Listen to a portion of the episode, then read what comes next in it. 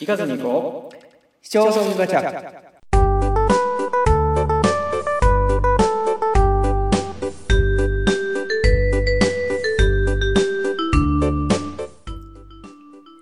はい始まりました「行かずに行こう市町村ガチャ」の時間ですこの番組では全国の1741市町村からランダムで1市町村を選び勝手にその町の情報をお届けする番組でございます今まで知らなかった市町村の旅をお楽しみくださいはい始まりましたよ花坂さんはいお久しぶりですお久しぶりです前回どこ撮ったか覚えてるえ忘れました前回は宮城県の渡里町でございます渡里町ああなんか海沿いであのでかい温泉施設があそうっそうてみたいなでそうそうそうそう割と果物作っててみたいなあ思い出してきた思い出してきたっそうそうそうそうはいってなわけでなんか2連チャンで宮城続いたんよねっていうかねなんかお思うんですけどど思うんですけどしあの都道府県の偏りがすごい、えそうかないや割とね偏ってますよまあそうか最初都道府県と山形地方あかでもな地地域のよな地方がだってすごい偏ってだって山形福島高知奈良徳島兵庫福島京都千葉宮城宮城だから、うんだいぶ偏ってますよね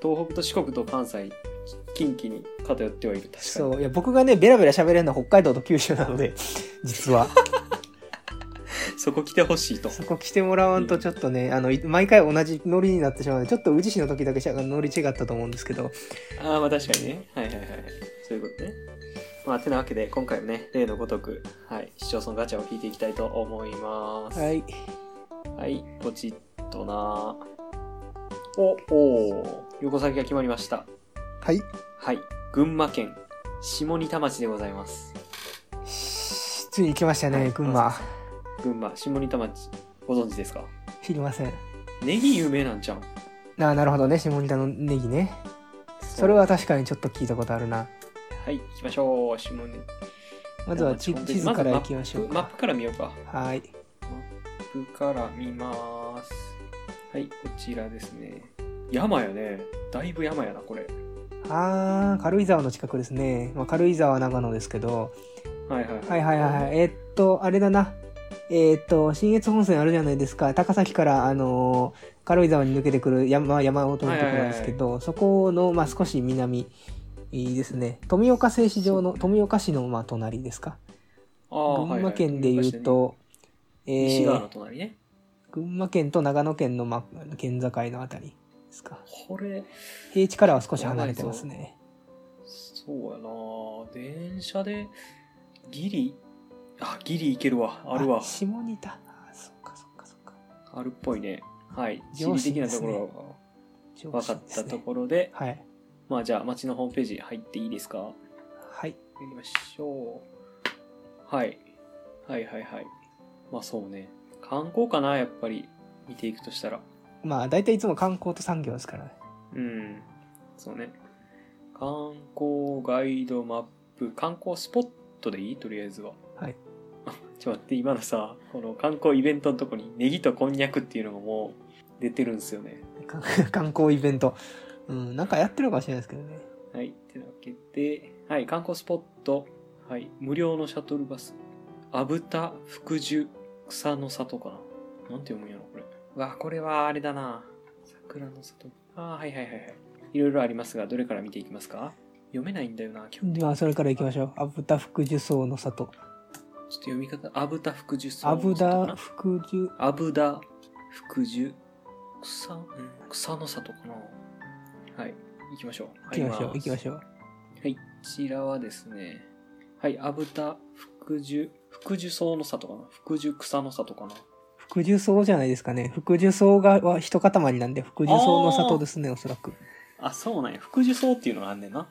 はいはいはいや初耳ですけど、まあそんな感じだと思うんで。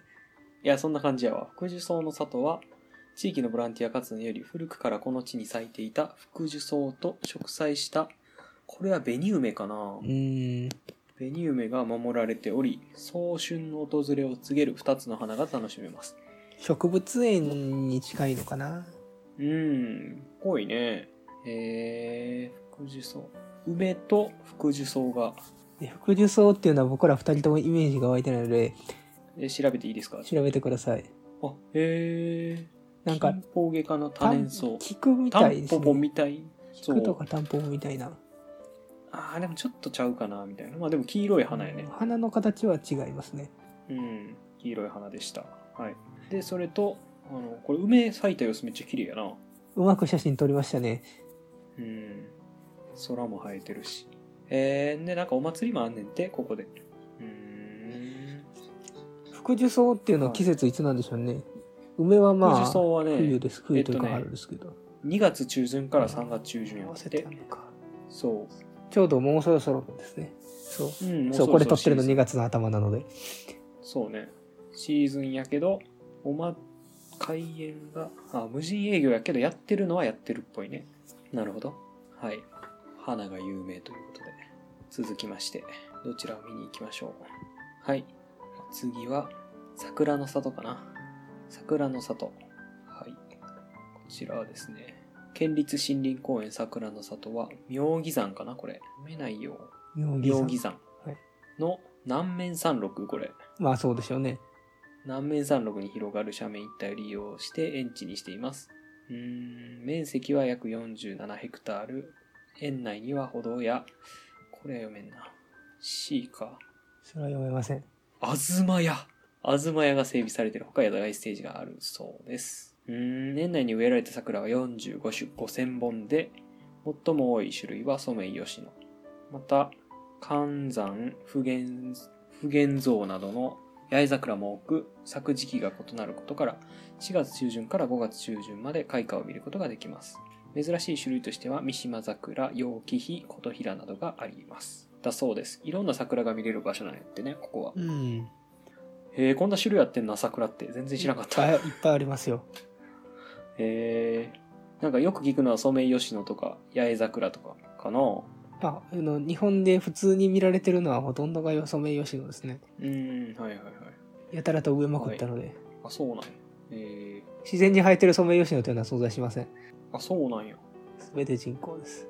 おーはい、続いて、どこ行きます妙義山行きますいや同じことが書いてあるだけだと思うんで、いやまあ小物っ。てもらって、産業こうはい、まあ、いまあ、あぐ3行行きましょうか。いや、まあ、あれちゃう。ネギとこんにゃくちゃう、これまあは。まあ、そうでしょうけども。 あ、まあ、じゃあ、観光イベントのネギとこんにゃく見てみましょうか。うん、そうそうそう。韓国の下仁田ネギ。ほら、やっぱネギやん、有名やん。えー、下仁田ネギのお話。うわ、ちょっと長いな、これは。はい。えー、ネギの原産地ははっきりしていないが、一般には中国西部ではないかと言われています。我が国では、日本初期に出てくるネギの名が、日本初期にネギの名が出てくるほか、平安に編集された本草和名何やろ本草和名本草和名でした。本草和名にも書かれています。下仁田ネギの由来は明らかではないが、江戸文化2年11月8日付で、ネギ200本支給遅れ、運送代はいくらかかってもよいという、えー趣旨の江戸大名、旗本からのものと思われる名手宛ての手紙が残されており、当時すでに下仁田ネギが栽培され、珍重かなはい。されていたことが分かっています下ネタネギは別名殿様ネギと呼ばれるのはこのためですだそうです下ネタネギってなんかどういうネギなんで普す通のネギかどういうネギなんですかとどういうネギなんか普通のネギより太い感じせえへんえーはい。太く短い特徴的な形をしているとウィキペディアに書いてありますね。へえあそうなんやなんかあるよな上の部分だけ見たら玉ねぎみたいな感じじゃないこの葉っぱの感じ玉ねぎの葉っぱ見ることないんでね、僕田舎育ちじゃないんで、マジっすかそうか玉ねぎはもう茶色いあの皮に包まれた状態でしかもう見ることが ない。マジかいや、知らないわけじゃないですよ。それを発想することはできないですね、スパッとは。なるほどね。はいはい。まあそんな感じですね。有名なネギがあるそうです。はい、続いてですね。ちょっと掘りたいな、こ下んにゃくも有名ネタネギ。もうちょっと下ネタネギを掘りたいですね。もうちょっと掘りたい何に使うんですかえー、何に使うか。何に使うかはね、このページには書いてないですね。なんか、どういう土壌で育つとか。 あまあ、それで、それでもいいですよ。それを見てみま、見ていきましょうよ。うん。下ネタネギは非分血性かな読めへんねんな、感じ。非分血性の一本ネギで、これな、南白部うん。南白部それはそれでいいと思いますよ。まあ、要するに下の方ですよ。は長さ15センチから20センチと短く、また太さは最も太いもので、直径4センチから5センチと極めて太いのがあります。地上の葉の地上部の歯歯も能力色で太い。形、大きさとは下ネタネギはネギの品種の中でも得意なものです。土壌適応性は広いですが、下ネタネギ特有の肉質のをした締まりの良いものを生産するためには、これ読めんな。歴ですね。つぶてでした。えー、歴。歴粒って小石。まあ、どれでもいいですね。まあ要するに、あの、岩、い石です。ちっちゃめの石。ですね。石です。地中の石を多少含んだ粘質土壌であることが一つの条件です。うー粘ん。質が弱くて軽い火山灰土壌では肉質の良い下ネタネギを生産することができません。下ネタネギは晩種かな晩種か。ハ種でした。下ネタネギはハ種から収穫まで15ヶ月の種まきですね大変に。要は、種まきですね。そうね。種まきから多い。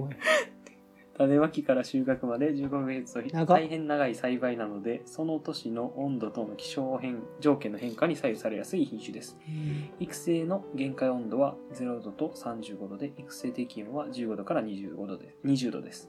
耐熱性、耐寒性ともに強く、厳冬期でも地上部は枯れるけれども、えー地下部が、えー、枯死することはありません。また、耐、これなんて読むんや。 体感性、干ばつの、耐寒性か、感か罰か分かりませんけど、あの、要するに乾きですね。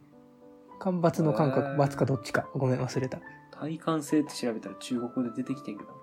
内半身まあ、あんまり日本語にはない感じなんで。耐寒性も強く、夏の高温期では障害も少ないです。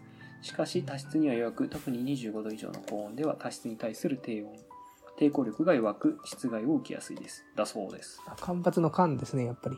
はい。うーん。まあ、乾きです、要するに。なるほど。乾きには強いけど、湿気に湿は度弱い。には弱いと。うんで、最後ですよねまあ。。肉質がえ、最後これ最後ですよね一番読まないといけないのは携帯。けあ、だる携ま帯か。携帯じゃないわ、ごめん。あのね、あごめんなさい。あのーよく画面見えてなかった。えっ、と、下仁田ネギの特徴。はいはい。えっ、と、一般的なネギの5倍あ甘さ、甘い。えー、すげえ。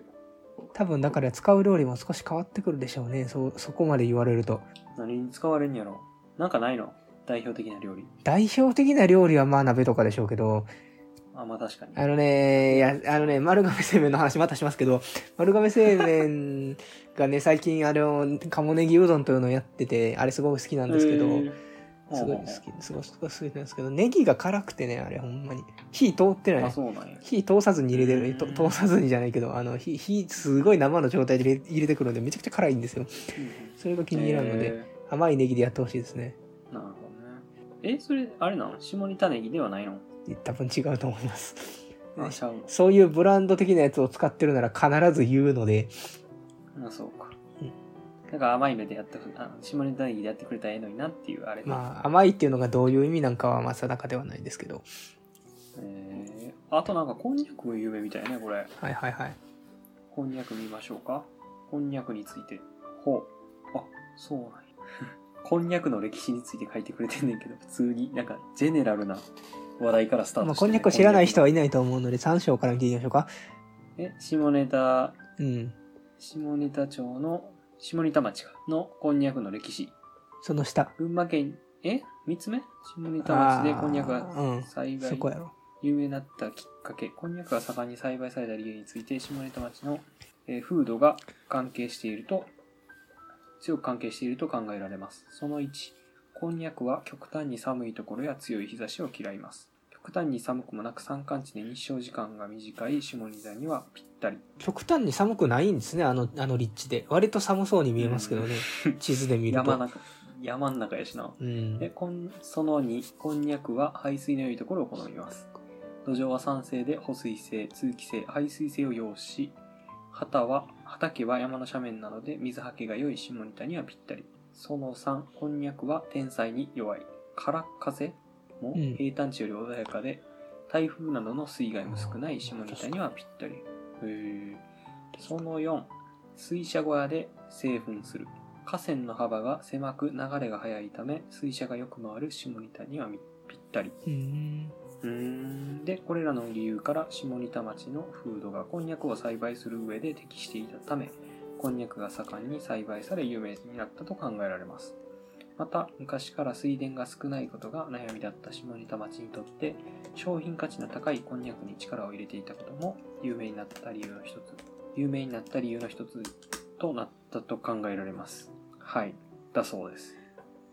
うーん。いやこんにゃくねなんかあの普通のさあのただのただのって言ったらあれですけど普通のあのあの灰色っぽいやつだだはったらいはいはいまあ普通なんですけど、結構いろんな種類あるじゃないですか僕刺身こんにゃくすごい好きなんですよねへーここの食べたことあるのここのはない。ここのかどうかは分かりません多分じゃあ食べたのは奈良とかだったんで多分そっちで作ってるんでしょうけどさすがに。刺身こんにゃく食うたことないな。あ何で食べほんるまの醤油、醤油とか。いや醤油じゃないねなんかなんかからしっぽいやつで食べるのが多いんじゃないいへーうーん、そうなんよ。や醤油でもいいんですけどここ下仁田町のキャラクター、ニャクッチっていうこんにゃくのキャラクターやで。あんやないや、なんかその、いや名前はまあ、しょうがないとして、キャラのデザインがもう安易としか言いようがない。こんにゃくをモチーフにした明るく可愛いキャラクターモチーフにニャクッしたチはって言わんやろ、それ。下仁田こんにゃく夏祭りや各地でイベントを中心に活躍中こんにゃくを多くの人に知っていただきたくさん食べていただくことを夢見て日夜奮闘中だそうですネギじゃないねんなっていうのはちょっと思ったう思いーまん。せん、確かに。はいまあそんな感じでございますさあ続いてどうしますウィキペディア行きますそれともウィキペディアも行うきちまょしょっう。とウィキペディア行きましウょィキペディアでいいですかわかりました。はい。ウィキペディアに飛びましょう。はい。まず、あれやね、下仁田町は、群馬県南西部、甘楽郡かな甘甘楽郡に属する町、下ネタネギ、下ネタこんにゃくの産地である。だそうです。はい。う。カンラ軍ちょっと見てもらっていいですかカンラ軍ちょっと見てくださカンい。クリックしてください。はい。なんでしょもう分からんかった。軍域が狭い。あの、まあ、いわゆるその、あの、まあ、群馬県って鳥鳥の形というか、まあ、なんか、その羽を広げた鳥の形によく言われると思うんですけど、そうの、んひ左、左、左か右か分からんけど、あの、まあ、下の方の、南の方の羽の部分ですね。羽の先端、ウィウイングですわ。うはいはい。その部分ですね。はい。下仁田町は、人口はね、6372人だそうです。少ないなまあでもそうかそんな地もん球から見たら人住めそうなとこないもんなまあないないないないない。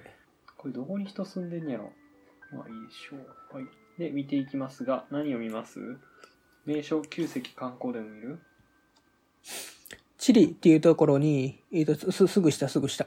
はいはいすぐ下になんか地地球科学的に貴重な資源が多く存在することって書いてあるんですけど、どれどれほんまやなそれは具体的あージオに、パーク的な感じね具体的に、に何なんでしょうね。はいはい下仁田ジオパークっていうのがあって、はい、見てく見てみてください。えー下仁田ジオパークは群馬県甘楽郡下仁田町の全域をテリトリーとするジオパークである地質学的な資源が多数点在し地質の宝庫とも言われ日本的日本でも地質的に貴重な場所と言われているはい。情報が全然出てけえへんな結局 何、結局何が貴重やねん。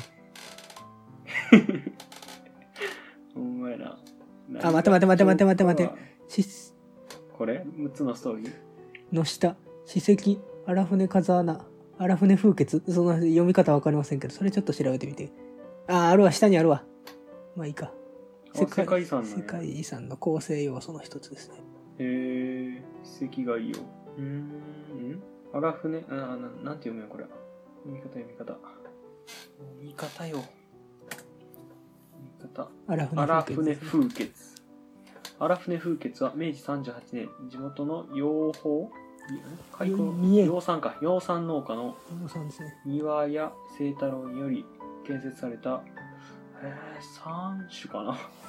うーめないんうんジオパークとはそんなに関係ないってことまあ要するに、うまあ、んせ世界遺産その富岡製糸場が製紙せあの世界遺産にせ産業あの指定されてるのはさ産業の話なんでうん。近代日 本そうのねそう関係ないね関係なさそうですねあ、でもあれやで、なんか、天然の冷風を利用した風穴技術を研究し、日本で最大規模を誇る貯蔵施設として運営され、うーん日本全国じ相手に事業を展開しました。だそうです。ゃあちょっと戻りましょうかごめんなさい深掘りしてしまったはーい深掘りとか深追いですねはいはい。まあいいやジオパーク。ジオパークはなんか何かしら、何かしら、何かしらあるんでしょなうんか貴重なもんがあるけど、ちょっとここだけじゃわからんみたいな感じやな。はい、てな感じで、続いしててなかっ、たしな交通見とくいや、これあれやな、1回じゃ放送できんぐらい、なんかめちゃくちゃ見どころあるな、ここ。まあ、かいウィキペディアに書いてあるっていう話なんですけどね。うん、でも結構あれえですねも。あれじゃない結構、そう、だって、あれ、町のホームページの方でもさ、あの、全然さ、見に行かれへんぐらいいっぱいあったんよ。うん。ほら、とか、普通にあの、道の駅とかもさ、いろいろと紹介されてて。ね、はい。まあ、アクセスでも見て終わりにしますまあ、アクセスは上信鉄道上信、え上信線下仁田駅なんで、うーん、著名な出身者、井森美幸さん、誰ここ出身なんやって、あの、あれ、バラエティとかよく出てはる女性の人。うーん。明るい感じの。それで分かったらすごいな。有名な人やで、結構。いや、まあそうなんでしょうけどね。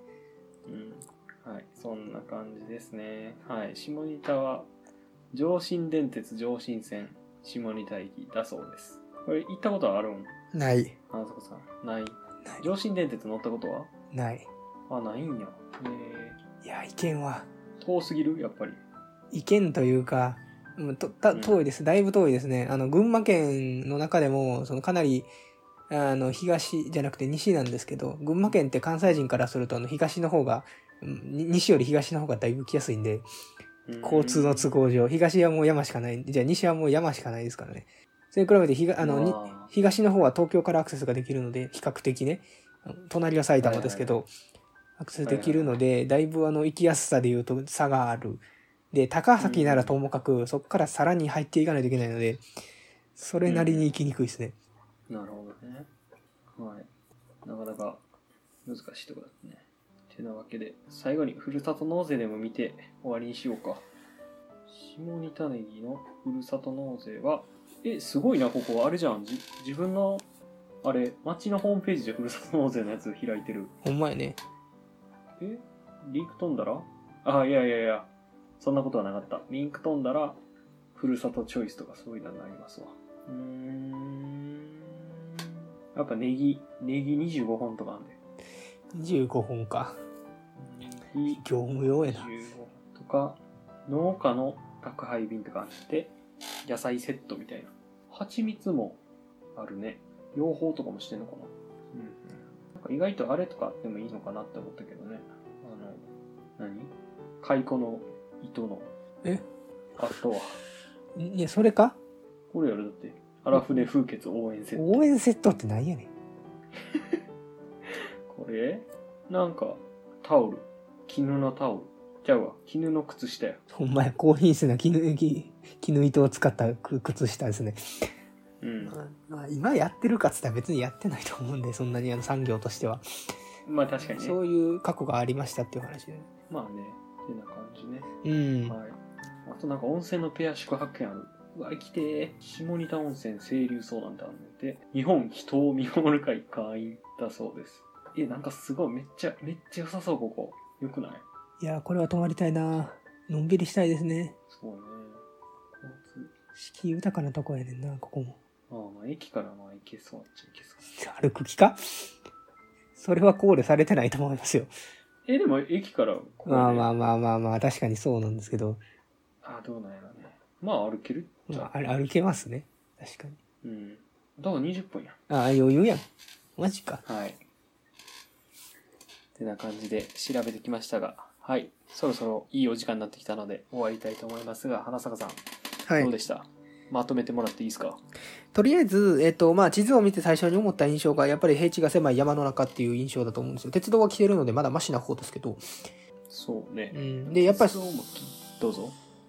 そういうところってどうしても平地が狭いと米って作れないんですよはいはいはいはい。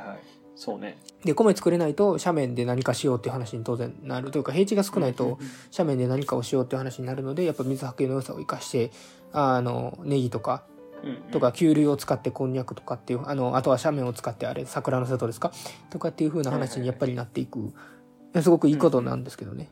うんうん。そうですね。すね。何言おうとしてたかな今、今の話で何を言おうとしたかなね忘れた。環境に適した産業を。うん。いや、そう、そうなんですけど。あ、そうそうそう。あの、えー加えて、その水はけがいいっていうことは、はいはい。こ米作れないんですよ。ああ、はいはいはいはい。流れちゃうからね。そうそうそう。やっぱりそういう意味ですごくあの、まあ、地域の特性に合わせてあのうまくあの産業をやってるその農業とかその、うんうんそう産業をやってるっていうのがすごくいいなと思いましたね。はい、そうですね。まあ、あのネギとかこんにゃくとかをやっぱりその外に出していると思うのでそのそこでしか食べられないものっていうわけじゃないじゃないですか鮮度が大事っていう類のもんでもないので、うんうんまあ、ネギは鮮度大事ですけどそんな1日2日のレベルの話ではないんでうん。うんうんとでそうですね実際に行くとしたらですけどえー、やっぱ富岡とのつながりというかそのまあ連続してるところがあるのかなっていうのが思いましたね。えっ、とまあ鉄あとそうね同じ電車に乗ってたら富岡あの上州上州富岡とかっていうその富岡製糸場の,、はいはいはいはいあの富岡市のち中心にも行きますし結構うんうん。あのまあいあの絹の、えー靴下の話もありましたしその産業遺産としても割とあの一体的に捉えられてると思うのでぜひ富岡製糸場はまあ世界遺産ですから、まあ、見る価値あると思うのであのそこで終わりじゃなくてねついでにもう一個山の方山の方の入っていって下仁田の終点の駅で降りたら、えっとまあ、ネギなりこんにゃくなりっていう産業もそうですし荒船風穴はだいぶあのだいぶ奥やね。奥で奥ですけど車ないと行かれへんね、これ絶い対。やどうなんでしょう多分バスあるね。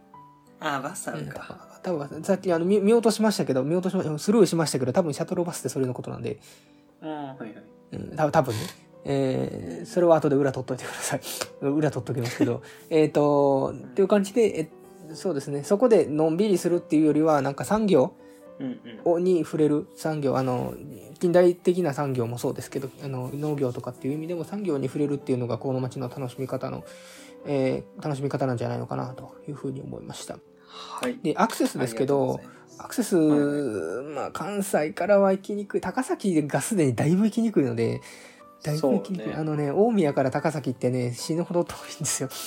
うんむちゃくちゃ遠いので、あのー行くとしたらってなかなか、あのー群馬県のこの辺の地域か、まあ、軽井沢とかに、あの、スポットを当ててないとなかなか行けないのかなというふうに思いますね。